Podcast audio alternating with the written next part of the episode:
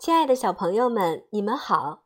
欢迎大家收听今天的多拉妈妈讲故事。今天我为大家带来的故事名字叫做《神奇的画笔》。小熊躺在大大的摇椅上，摇呀摇，摇呀摇，啊，可真舒服呀！小胖猪和小猴子拎着竹篮走了过来。小熊，我们一起去摘果子吧。我不去，我要睡觉。小熊眯着眼睛说。小熊睡着了。忽然，他面前出现了一位小仙女。小仙女说：“我有几支神奇的画笔，你们比赛画画吧。谁画的好，我就把笔送给谁。”小胖猪用黄色的画笔画了一个金灿灿的玉米，香香的玉米立刻从画纸里跳了出来。小胖猪得到了那支黄色的画笔。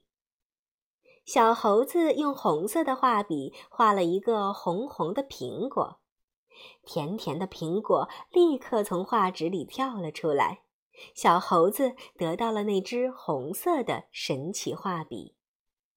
小熊拿了紫色的画笔，可是画什么好呢？画一串紫色的葡萄吧。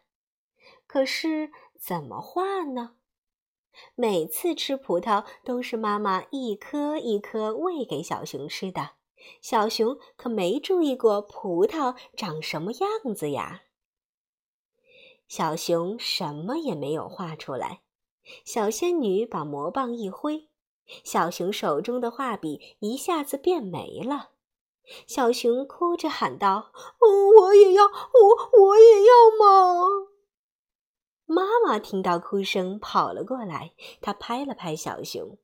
小熊睁开眼睛，“哦哦，原来是做了一个梦呀！”小熊拎起竹篮子，拔腿就跑。妈妈急忙问：“哎，小熊，你去哪里呀？”小熊边跑边说：“我要上山，和小朋友们一起去摘果子。”小朋友们，小熊爱睡懒觉，不去摘果子。他梦到了什么呢？他是拿到神奇的画笔，画出了什么吗？小熊明白了，也要去山上摘果子。